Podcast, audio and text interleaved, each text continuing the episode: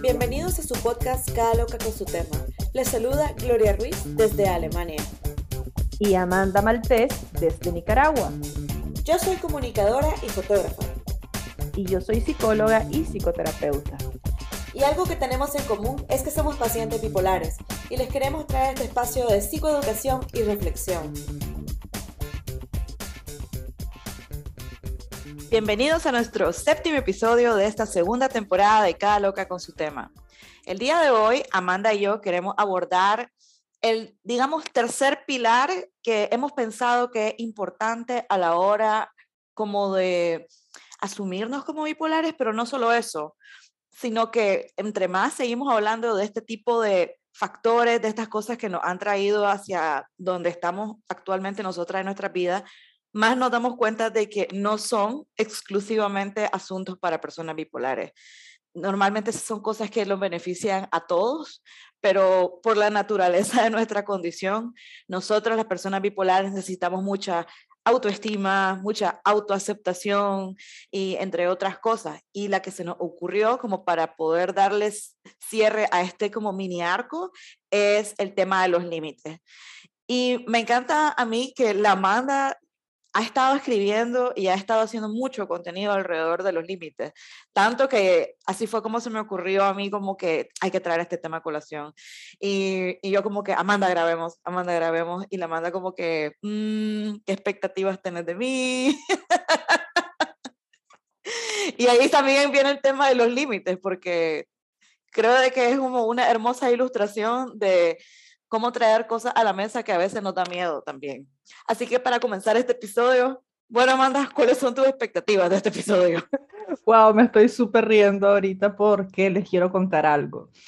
La Gloria viene y me dice, mira, Amanda, pienso de que sería súper buena idea que habláramos de los límites. Y yo, dale pues, pero acto seguido me dice, es que me gusta cómo hablas en las redes, es tu momento de lucirte, dale, hablemos así en el podcast. Y yo como, ¿qué está esperando de mí la gloria? Tiene demasiadas expectativas. Y miren, pasó la fecha que nos íbamos a ver y le dije que me dolía algo, pero realmente era que no quería, porque me sentía como, no presionada, pero sí como la gloria está esperando algo mucho de mí.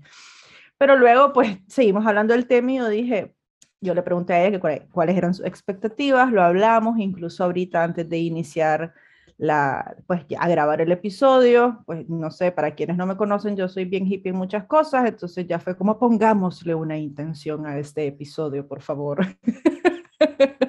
¿Cuál es el objetivo que tenemos para este episodio? Y yo le decía a la Gloria que cada vez que una persona menciona límites, de inmediato lo asociamos a conflicto, a una persona que esté enojada, a una persona como no sé, como que es muy rígida o muy cerrada, cuando la realidad es que tener límites es todo lo contrario. Viene del autoconocimiento, o sea, qué me gusta, qué me disgusta, qué cosas no permito, qué cosas, qué cosas sí pueden ser negociables, qué cosas no pueden ser negociables. Pero yo creo que es muy esperado que nosotros como, como adultos nos cueste establecer límites y cuando éramos pequeños Em, llegaba tu tío a tu casa y tu mamá te decía, dale un abrazo a tu tío y decirle que lo querés. Y vos le decías, no, no quiero ir, anda, no seas mal educada, chavala, ah, ¿qué va a decir tu tío que sos una aquí? Y le enseñas al niño o a la niña que lo que ella o él quiere no es tan importante. O sea, y claro, ¿cómo no voy a asociar eso? Si yo no le hacía caso a mi mamá, me iba a meter a problemas con mi mamá, obviamente. Vamos creciendo en la vida y vamos teniendo otro tipo de relaciones con otro tipo de personas, pero lo que yo aprendí en mi infancia y en mis creencias nucleares o en mis creencias de vida es que el conflicto me va a traer unas consecuencias. Entonces, mejor no me hago caso a mí mismo. Y me parece súper maravilloso que personas que somos bipolares, eh, los límites sean las primeras cosas que necesitamos ir estableciendo. O sea, yo me acuerdo cuando conocí a la Gloria, yo era una persona con cero límites. En realidad no sé yo si ella tenía límites, pero las dos éramos bien deschavetadas en la vida.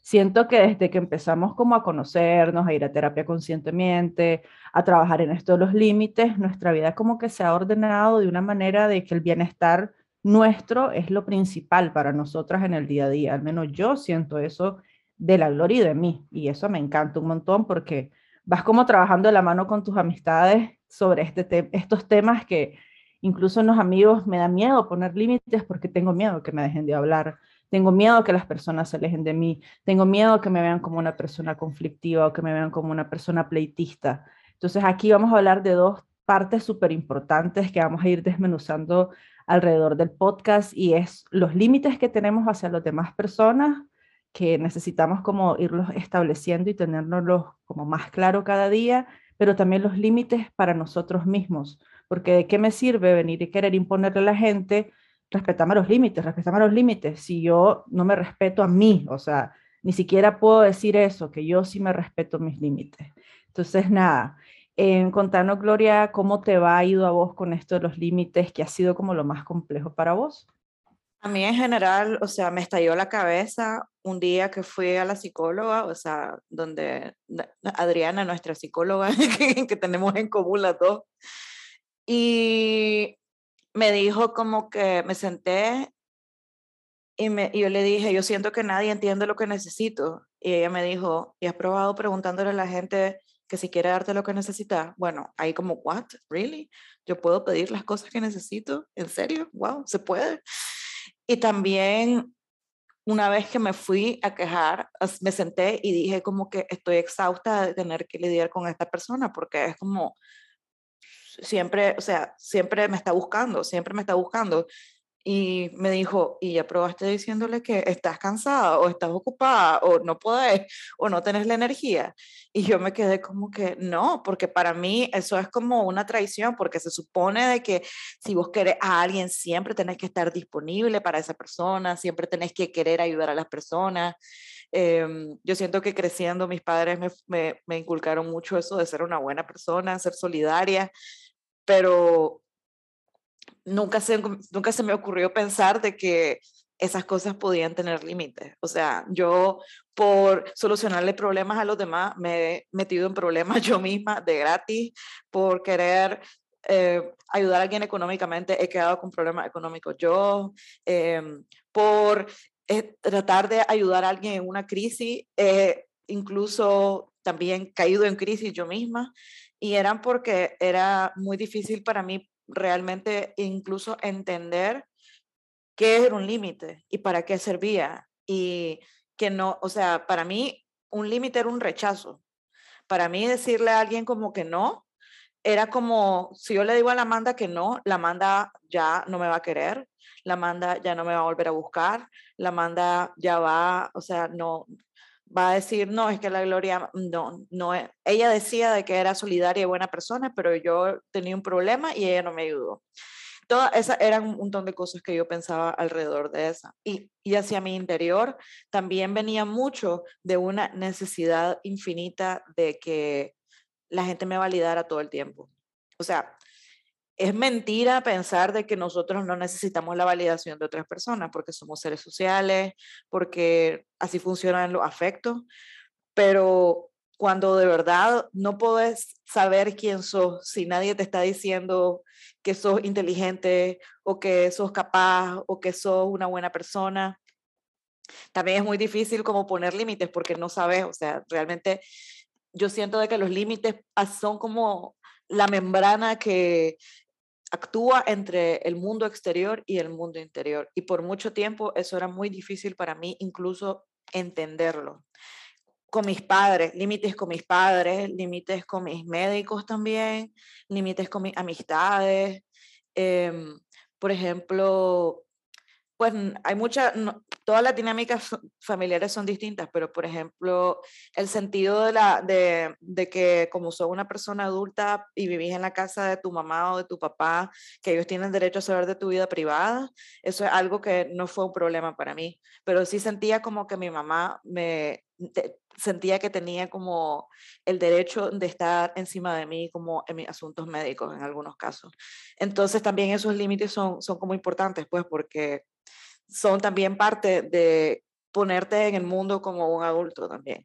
Límites con mis médicos, por ejemplo, eh, tener una base real de la que yo supiera que no quisiera tomar algún tipo de fármaco o que no quisiera hacer algún tipo de tratamiento y poder tener como esa postura, digamos, respetada por parte de, mi, de mis médicos sin que se dijera, ah, es que vos no puedes escoger o cosas así. Ha sido muy complejo realmente para mí poder entender el tema de los límites y es como una de esas cajas de Pandora que una vez la abrís, siguen saliendo y siguen saliendo y siguen saliendo, siguen saliendo cosas. Eh, y es bien, es bien interesante porque incluso con las mismas personas con las que antes tenía un tipo de vínculo, la, vida y todo va cambiando y ya no tenés siempre los mismos tipos de vínculos. Por ejemplo, voy a poner un ejemplo muy claro ahorita, por ejemplo, eh, ahora que yo vine a vivir a Alemania y tengo una relación más cercana geográficamente con mi hermana, estamos aprendiendo cuáles son nuestros límites como dos adultas que ahora se relacionan entre sí y ya no como una niña que tiene una hermana mayor que otra niña y que se pueden decir groserías o que se pueden maltratar porque son niñas y no, no conocen ese tipo de límites.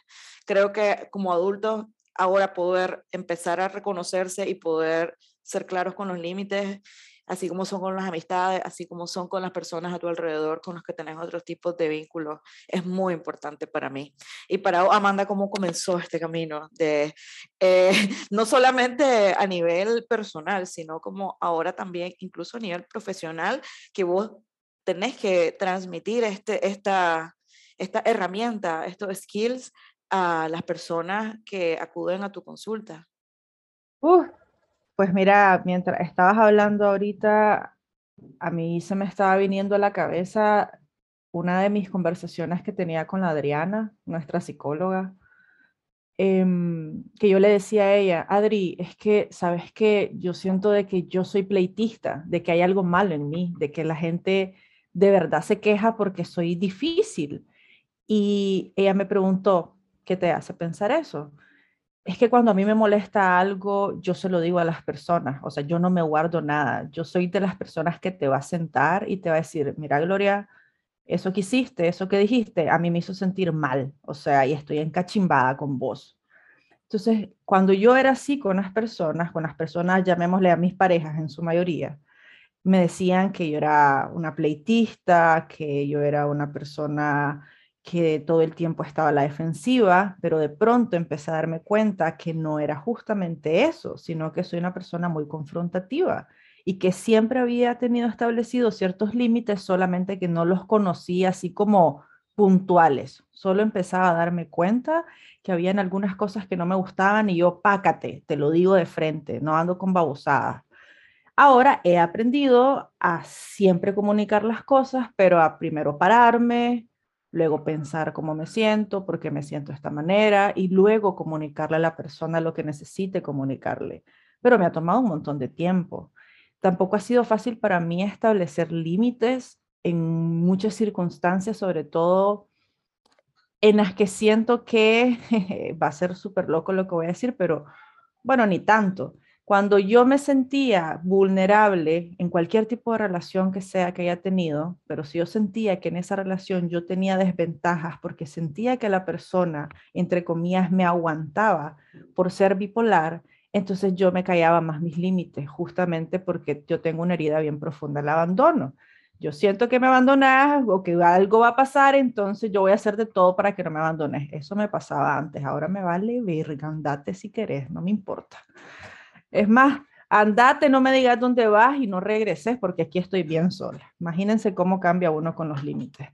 La cosa, muchachas y muchachos, es que eh, ahora tengo límites muy establecidos para mí. O sea, hay como reglas muy específicas de que son negociaciones conmigo que antes no las tenía en mi alimentación, en mi estilo de vida, en mi manera de criar, en mi manera de ser mamá, en mi manera de, ser hija incluso. Son límites para mí, porque hay algo que necesitamos comprender. Los límites no son nada más que una herramienta que van a hacer que todas tus relaciones mejoren. Es como que lo vas a tener un poco más claro. Y cuando hay un panorama más claro, entonces hay una relación más saludable. Pero si yo tengo límites difusos, con ideas difusas, con expectativas difusas, entonces posiblemente voy a tener discusiones con esta persona constantemente porque ni Pancho ni Juana se entienden. Yo te digo, yo quiero tal cosa, pero realmente ni siquiera sé lo que quiero. Entonces ahí es como muchas veces yo le digo a la Gloria, Gloria, hoy solo te voy a contar esto, pero solo necesito que me escuches, no me digas nada. ¿Por qué? Porque ya sé que si ella me responde algo, me voy a poner el fosforito, la voy a agarrar con ella, nada tiene que ver, pero yo estoy enojada. Pero necesito en ese momento que alguien sea mi depósito emocional. Entonces yo necesito aprender a darme cuenta qué jodido quiero yo. Con mis pacientes hago un ejercicio lindísimo que pues no nos vamos a poner a hacerlo aquí porque es como una sesión completa de trabajo pero hacemos un ejercicio de una analogía en la cual em, somos un país y empezamos a hacernos un montón de preguntas respecto a qué tipo de personas quisiera yo que ingresaran a ese país. ¿Qué personas tienen acceso a entrar a mi país? ¿Cómo se llama mi país? Porque necesitas, necesitas aprender a verte como eso. Alguien que vos decidís quién entra, quién sale, de qué forma entra esta persona, de qué forma querés que salga esta persona también.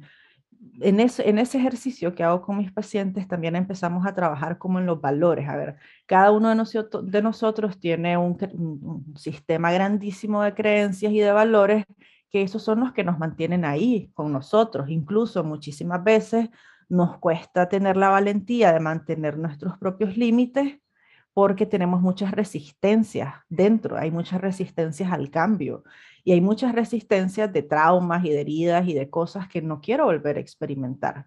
Entonces ahí vamos a la evasión del conflicto, que ojalá pudiéramos hablar de esto en otro episodio.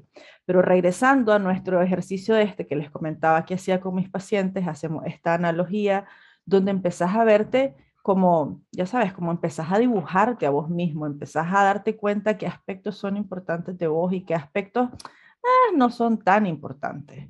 Y te damos cuenta también en ese ejercicio, que es súper importante, que yo creo que todos nos, necesitamos preguntar para cuando queremos establecer nuestros límites, cuáles son nuestras preferencias, cuáles son nuestras propias necesidades afectivas. Yo a veces le pregunto a mis pacientes como, ¿cuáles son tus necesidades afectivas en este momento? Algunos se quedan en el limbo y me ponen como, ¿qué? Porque ni siquiera tenemos idea que tenemos necesidades afectivas. Nos han enseñado de que tenés hambre, de que querés ir al baño, de que, de que tenés que dormir y ya. Pero ¿será que mi cuerpo necesita un abrazo? ¿Será que mi cuerpo necesita silencio? ¿Será que mi cuerpo necesita aislamiento de la gente? Yo les he contado en otros episodios o, o si me ven en historias, a veces les estoy diciendo que mi hora de hacer ejercicio es muy mía no me gusta hacer ejercicio con nadie porque el momento en donde yo escucho audiolibro o me pongo a escuchar podcast.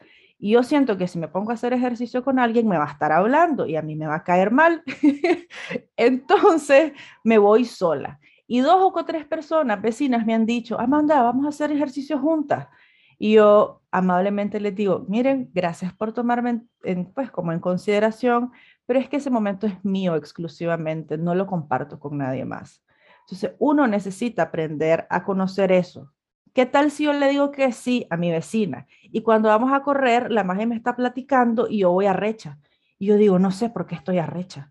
No tengo idea por qué estoy arrecha. Estoy arrecha conmigo porque me pasé mi propio límite a hacer algo que yo no quería hacer. Pero mala onda la vecina para que ella no se sienta mal. Y entonces yo valgo verga. No importa si yo me siento mal, pero yo me sacrifico.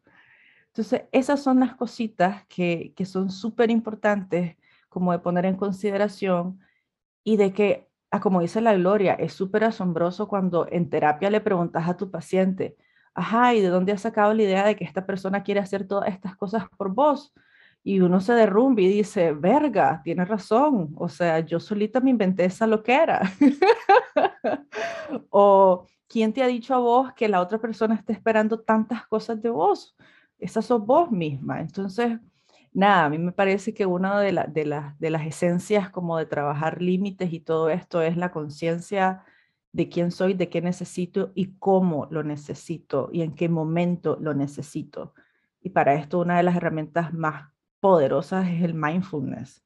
O sea, pónganse a meditar, por favor, todos los días si no lo han hecho. No es fácil, dice la gente, pero es una práctica de meditación. Y eso me encantaría, Gloria, que lo hagamos sobre mindfulness en otro episodio también. ¿Qué te parece? Yo soy fan del mindfulness o como se dice en español, eh, conciencia plena. Es que sí, estaba pensando mientras estabas hablando en todos esos temas de las cosas que nosotros damos por sentado que funcionan igual para los demás como, como para nosotros mismos. Y yo misma por mucho tiempo vivía muy abrumada emocionalmente porque yo me quería encargar de arreglar los problemas a Raimundo y medio mundo. O sea, si, si la Amanda venía y me decía, ay, me duele el pie, yo estaba como que, bueno, ya vayamos al hospital, ya te voy a, deberíamos de ver si es muscular o si no, o qué médico vamos a buscar, como que si fuera mío el problema, pues, o sea, crecí mucho con ese tema de querer como solucionar o o de querer como de, de decirle a la gente, es que tu problema es que mm, tenés problemas de abandono, tenés que ir al psicólogo.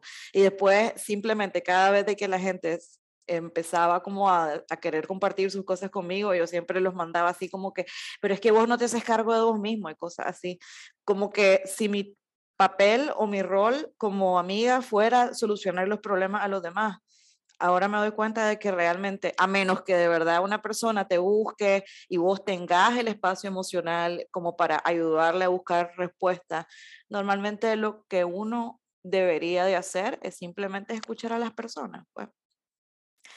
Y eso es algo que a mí se me dificultaba mucho. eh, de hecho, a mí me parece muy increíble cómo, eh, bueno, mi amistad con la Amanda ya tiene como cinco años y hemos pasado por 400 mil etapas, pero mi mejor amiga, la Glenda y yo somos amigas desde hace 15 años, o sea, desde hace 15 años, desde que teníamos como 17 años.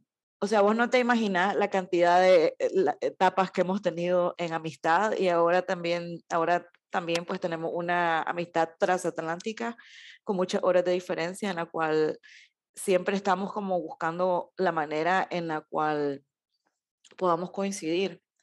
Y yo creo que lo, lo que es bonito en las relaciones, y yo creo que es una de las cosas que las personas piensan de que si comenzas a poner límites o a tener límites te vas a quedar sin amigos y cosas así. Pero yo, yo he comprobado una y otra vez de que cuando las personas saben tus límites y le importa a esas personas, las personas van a, van, van a querer que la relación siga y siga floreciendo. Y, y, si vos expresas tus necesidades, es mucho más fácil para las otras personas realmente poder, digamos, adaptarse a ella y la amistad siga. Porque, por ejemplo, no es lo mismo tener una relación de amistad cuando estás en la universidad que cuando ya somos adultos y tenemos como hijos o tenemos otro tipo de responsabilidades. Entonces, esa es una de las cosas que creo que es más dura de enfrentar, pues cuando realmente todo el mundo deja de estar como en el mismo, la misma etapa de la vida y ya, y ya no es normal, digamos, e, escribirle a alguien a las 2 de la mañana y esperar de que te conteste los 5 minutos. Entonces, yo, el tema de las expectativas, el tema de, de cómo vamos siendo conscientes de los cambios que nosotros tenemos en nuestra vida es como otro de los pilares para poner límites. En esta etapa de mi vida, yo ayer, por ejemplo, me fui a otra ciudad a una fiesta y muy a las nueve y media de la noche, yo dije, ok, la verdad es que yo, yo estoy cansada y no quiero llegar a mi casa a las cinco de la mañana. Entonces me, me regresé temprano para acá. Y cuando las personas me dijeron a mi alrededor que eran que son como nuevas personas que estoy conociendo, deberías de quedarte, te puedes quedar en mi casa. Yo les dije, wow, muchas gracias, lo voy a tomar en cuenta para una próxima visita, pero yo hoy quiero dormir en mi cama y no quiero trasnochar mucho y estoy cansada y está haciendo frío y está nevando y yo no vine preparada para esto, así que me voy retirando sin sentirme como que esa gente va a pensar, ay, es que, bueno, es aburrida, etcétera. Porque yo sé que mis necesidades son dormir bien, llegar a mi casa que estaba a 60 kilómetros de distancia, ya no necesitar de que todo el mundo esté al 100% bien con mis límites como para que yo pueda saber qué es lo que está bien para mí y qué es lo que necesito. Sí, fíjate que ahorita estaba pensando, me da risa que siempre, casi siempre decimos, mira, ahorita estaba pensando mientras estaba diciendo, pero bueno, de que hablemos de lo complejo que es dejar de sentirse culpable cuando empezás a poner límites.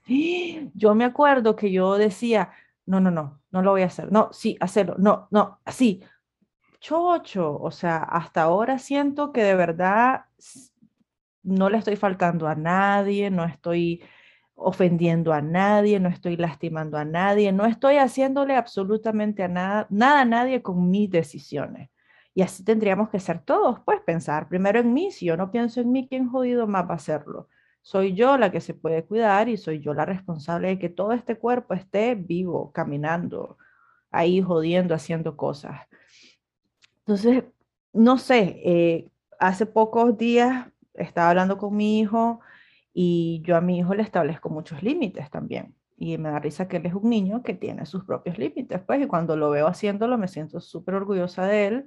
Y él me dice, mira, mamá, mm, yo te amo, pero ahorita estoy enojado. Y es como maravilloso, porque yo le digo a él, yo te amo, pero ahorita estoy enojada por eso que hiciste. Cuando yo esté tranquila, yo te busco. Y él ha aprendido a hacerlo y es como, wow, qué bonito se siente que él también pueda establecer límites y que no se sienta culpable y que sepa que su mamá está ahí, presente.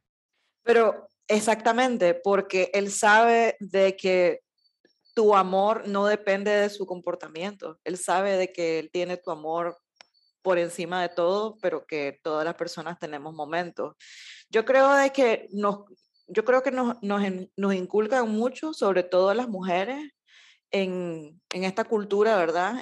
de que nosotros somos las encargadas de las emociones de los demás, o sea, que nosotros somos las personas que tenemos que hacer sentir bien o mal a la gente, incluso de no solamente de nuestra familia, sino que a mí, por ejemplo, me ha tomado todos los años que llevo de terapia darme cuenta de que yo era la project manager emocional de mis parejas mi pareja hombre. En serio, yo cuando mi ex esposo se sentaba como decía, ay, es que no sé ni qué siento, yo me sentaba con él, a ver, vamos a ver qué sentís.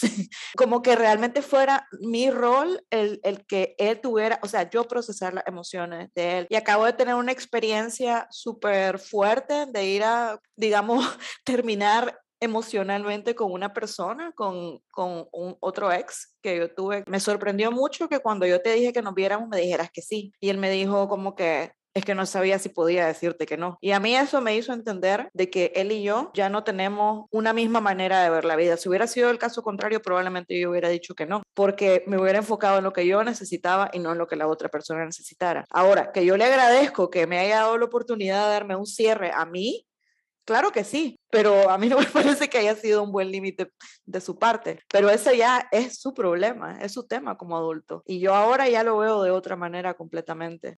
Mira, sí, y hablando de eso, creo que también es importante que hablemos de que necesitamos aprender a respetar y a recibir los límites de los demás, comprendiendo pues una cosa, de que no es algo personal, los límites no son algo para lastimarte, los límites no son algo para que vos estés mal y te estés jodiendo. Los límites son ese escudo que te protegen y que hay que ser buenos receptores, o sea, hay que aprender a pedir límites, a establecer límites, pero también está súper bien aprender a tomar límites de otras personas desde un lugar tranqui, pues, hey, la madre no quiere salir hoy, punto, ya está, no es que me odie, la madre no quiere coger conmigo hoy, ya está, pues, no es que te, no sea sexualmente atractivo, ya saben, ese tipo de cosas, como ese, ese ejercicio constante de aprender a separar eh, de que todas las cosas me las hacen para mí y que la gente hace cosas para ella.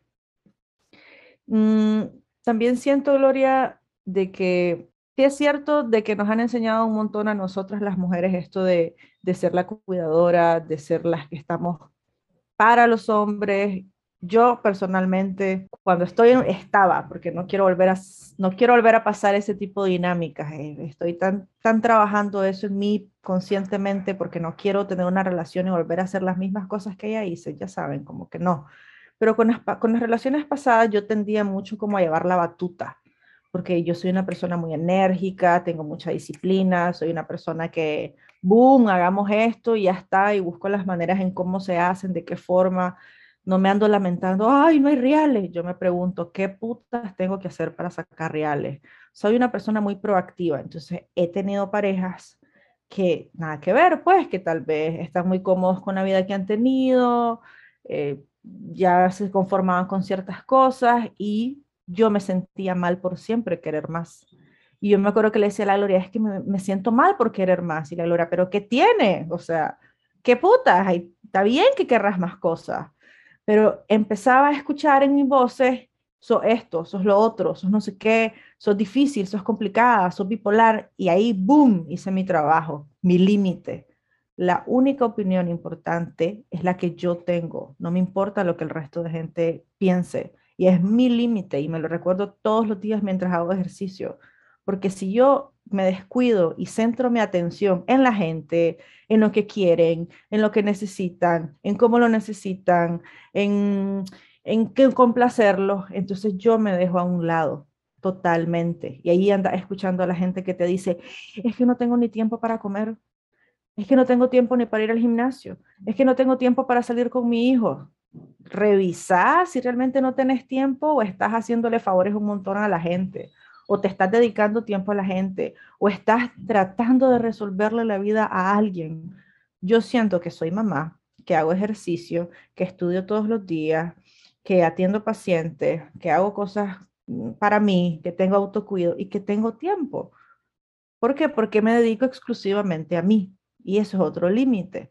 No estarle poniendo atención a las necesidades de la gente todo el tiempo, incluso hasta las de mi familia a mi mamá, que ha sido difícil desaprender para ella que yo como hija adulta eh, no tengo por qué venir y mantenerle económicamente en su totalidad. Entiendo que en su pasado, de donde ella viene, para ella eso es importante, pero yo le digo, yo lo voy a hacer hasta donde yo pueda, hasta donde me dé el bolsillo, hasta donde lo logre, pero no quiero sentir que es mi obligación, lo hago porque me nace.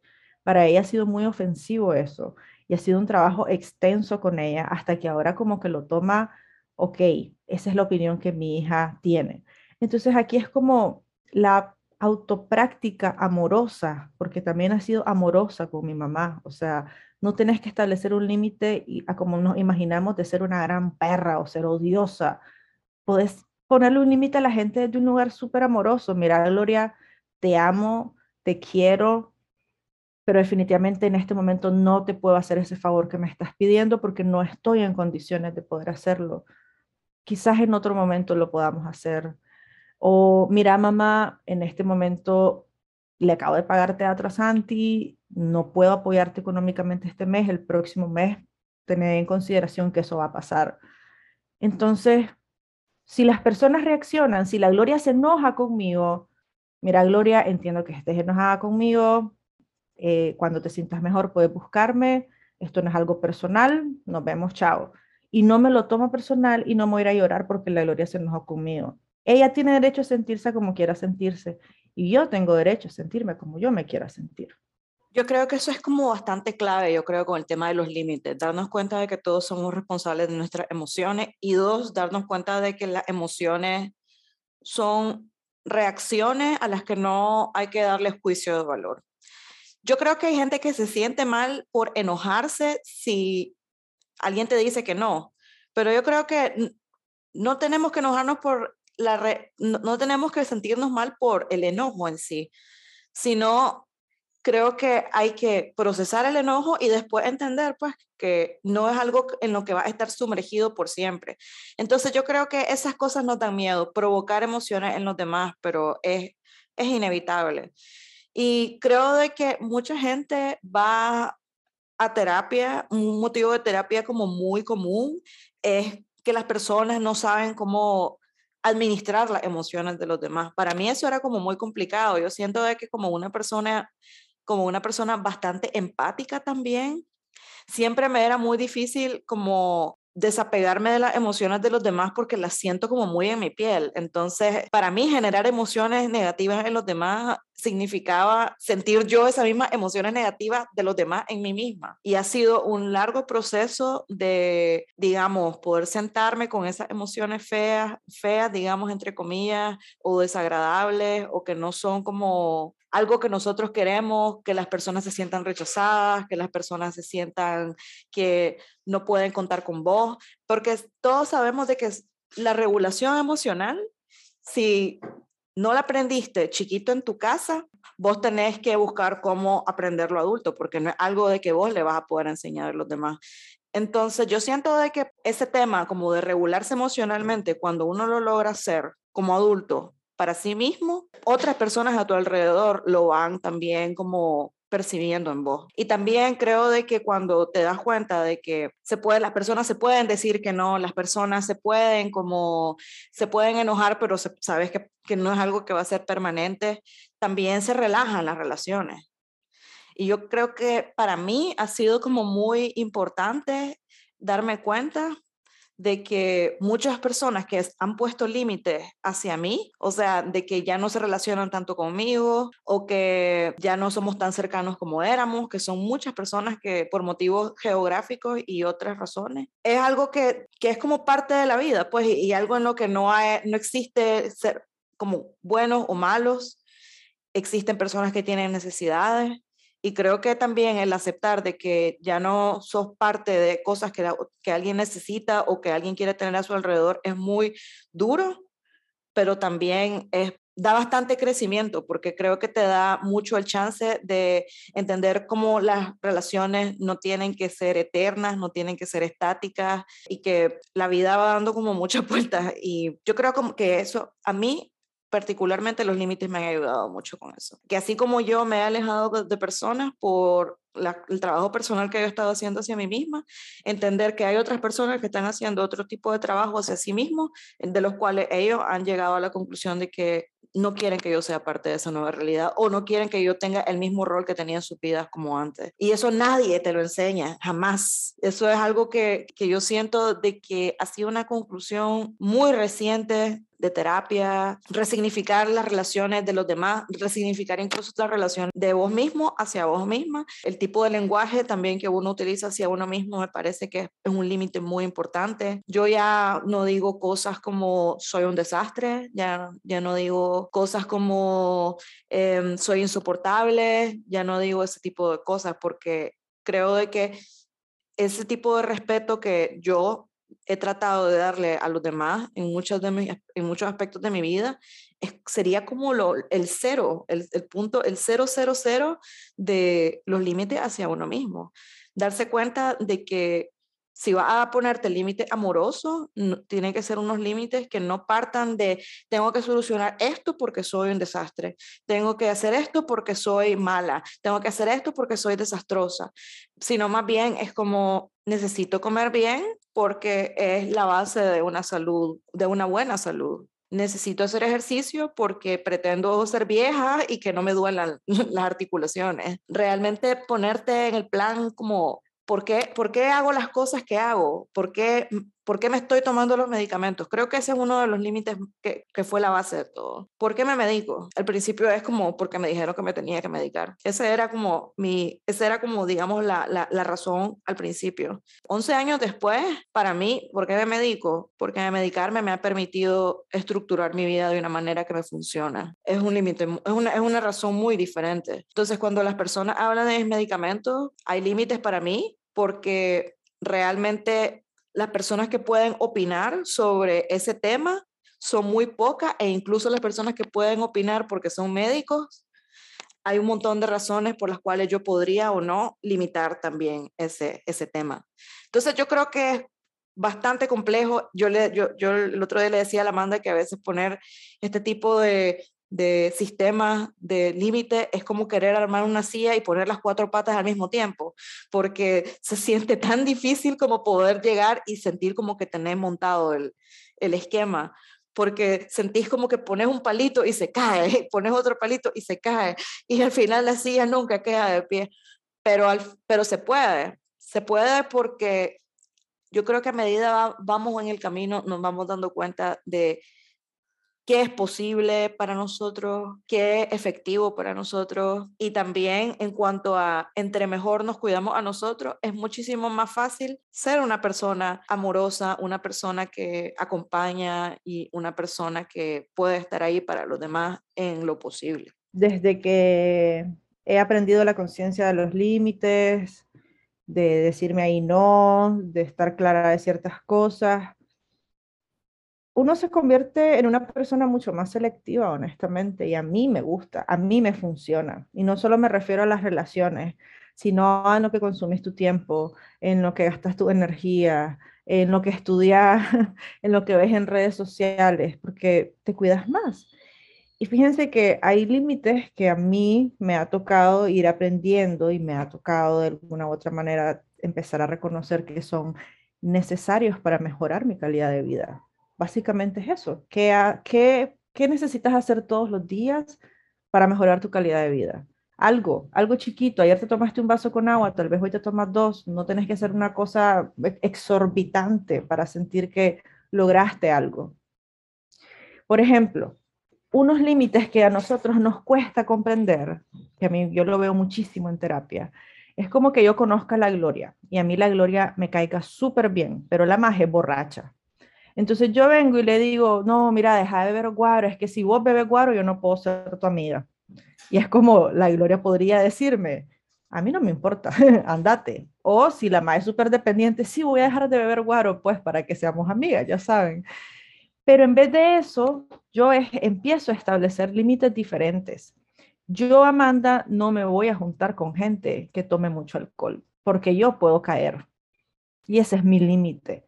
Si yo veo que estoy conociendo a alguien y esta persona, yo lo noto o la noto que bebe mucho guaro, no le voy a decir, mira, me estoy alejando de vos porque bebe guaro, ¿viste? No, yo solita digo, mi límite es no, involucrarme tanto, así, tan cercanamente con gente que tome, con gente que se drogue, no trato de, de, limitarme a consumir con personas que siempre están estresadas, que todo el tiempo te dicen, es que mi trabajo, y son esos sufrimientos horribles por el trabajo que tienen no me va muy bien, las personas así no me agradan, entonces es, me limito a, si te conocí, qué sé yo, tomando un café porque nos chocamos y, y tu plática de conversación es, ay, aquí en el trabajo como esclavo, saberlo que ya perdí el interés en volver a cruzarme dos minutos de, conversación con vos. Y también tengo un gran límite ahora, grandísimo, con, con, respecto a los hombres que me gustan y con los hombres que estoy saliendo, y es que no me quiero relacionar nuevamente con hombres con un estilo de apego evasivo o evitativo. Yo soy experta en poder ver esa vaina. Hombre, yo me dedico a esta chochada.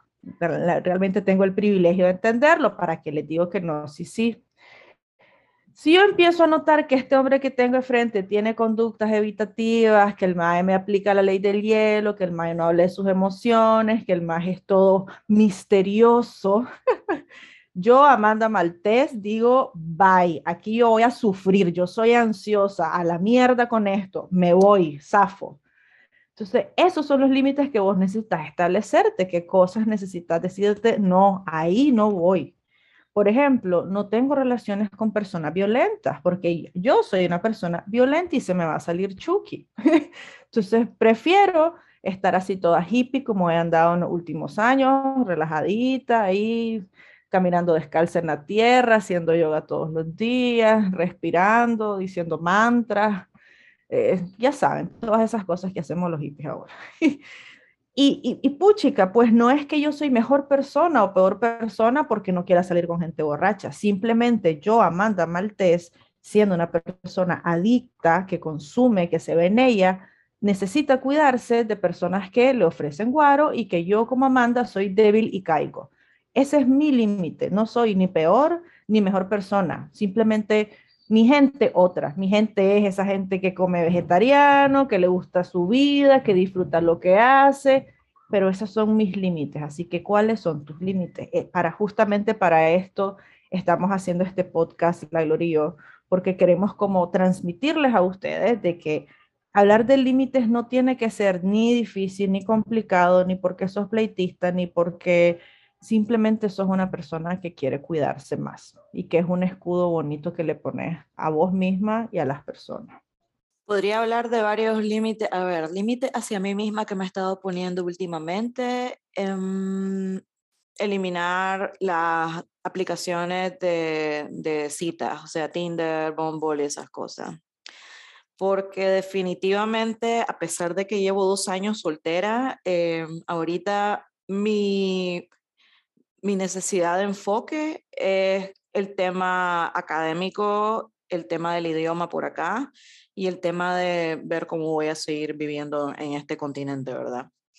Entonces, por ahora siento que para mí salir casualmente con gente no es algo que yo quiera hacer. Por otro lado, por ejemplo, otro límite, y, otra cosa de los límites es que no son eternos, o sea, poder pues no, no tienen que ser como que para siempre. Pero por ahora, uno de mis límites es que no quiero salir con hombres, que estoy después de, a ver, ¿cuántos años? Ah, después de unos 17 años de heterosexualidad casi exclusiva, eh, he decidido darle una pausa a ese capítulo de mi vida y enfocarme más en mi, en forjar relaciones o estar accesando, em, digamos, espacios em, LGBT por aquí. Em, de hecho, hice dos amigas ya en este país, las dos son lesbianas y la verdad la paso, la paso muy bien pues en esos espacios. Entonces ese es como otro, como otro límite. Ahorita no, no quiero involucrarme románticamente con, con hombres.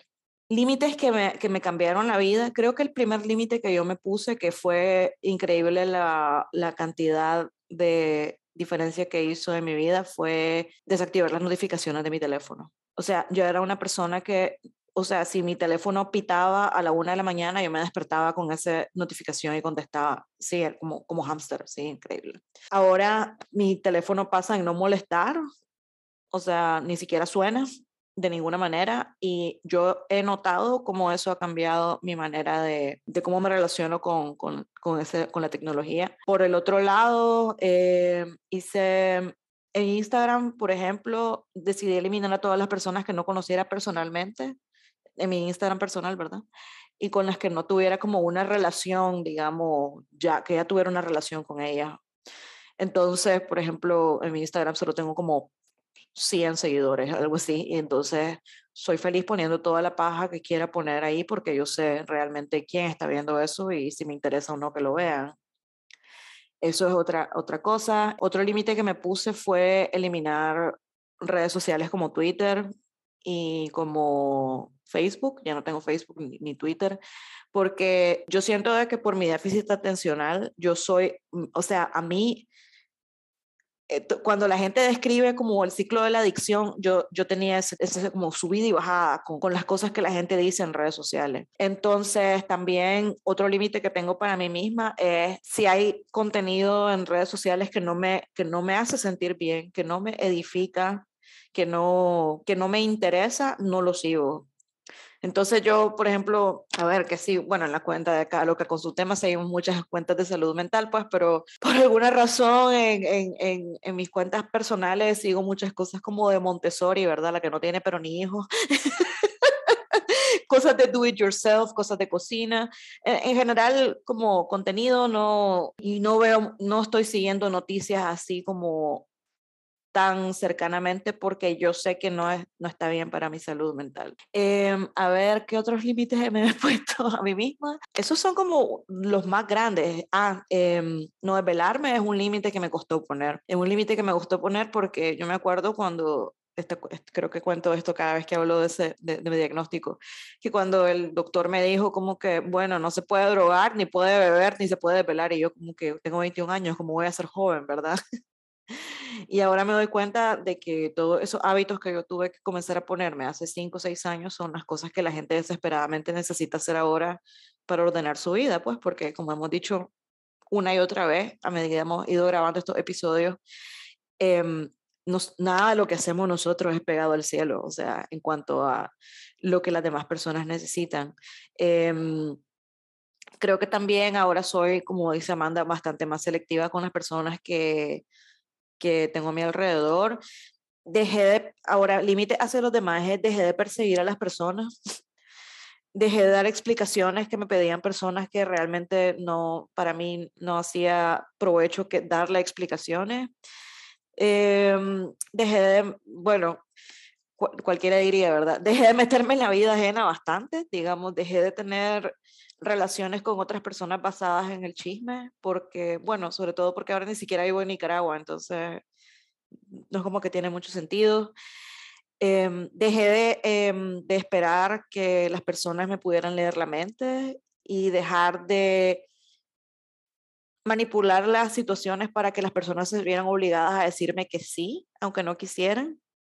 De hecho, ahora casi siempre comienzo si le pido algo a alguien, siempre comienzo con, hola Amanda, mira, puedes decir que no, pero, ¿qué opinas si hacemos esto el lunes porque el martes tengo que hacer tal cosa? Entonces, ya, ya, o sea, yo necesito prepararme para ese no, porque yo sé que me va a golpear, aunque yo le dé la razón a la persona. Em, dejé también de, de también, creo que esto es algo que me costó mucho, o sea, dejé de esperar que las personas cambiaran porque yo le hiciera ver en lo que necesitaban cambiar. Dejé de darme esa responsabilidad a mí misma. Y creo que lo más importante que me, que me ha, el mejor y mayor límite que yo he tenido ha sido eh, yo bloqueo a las personas en las redes sociales cuando salen de mi vida. Porque me parece a mí particularmente de que si yo me estoy dando cuenta de eso, tengo como ese ciclo, ¿verdad? La adicción de subida y bajada del ánimo según lo que yo estoy viendo o si yo ya sé de que el contacto con esa persona, incluso pasivo, no está bien para mí. Entonces, además yo siento de que para mí es una oportunidad de tener unos cierres más completos. Entonces, no estar así como pendiente de lo que hacen las personas que salieron de mi vida es uno de los límites más grandes que, que me he dado a mí misma y que yo puedo decir que a mí me funciona por cómo, cómo funciona mi ansiedad y cómo funciona mi, mi, mi manera de ser. Entonces, eso no, esos son para enseñarles de que la Amanda y yo tenemos como límites completamente diferentes entre nosotras y que lo que le funciona a Juan no le puede funcionar a Pedro y que realmente todo esto, casi todo lo que nosotros hablamos no tiene fórmula. No, no es como que te, te vamos a hacer agarrar alguno de estos límites si no te funcionan en tu vida. Aquí el tema es de que no hay soluciones mágicas. Mucho trabajo personal es sentarse y comenzar con atención plena a ver cuáles son esos puntos de la vida que necesitan trabajo y hacerlo con honestidad. Y yo creo que ya vamos a ir cerrando este episodio, Amanda, ¿qué agregaría vos? Pues wow, la verdad es que sí que hablamos bastantes cosas y qué buen episodio. ¿Qué le, qué le agregaría yo? Bueno, yo le agregaría de que aquí no venimos a decirles a ustedes qué tienen que hacer.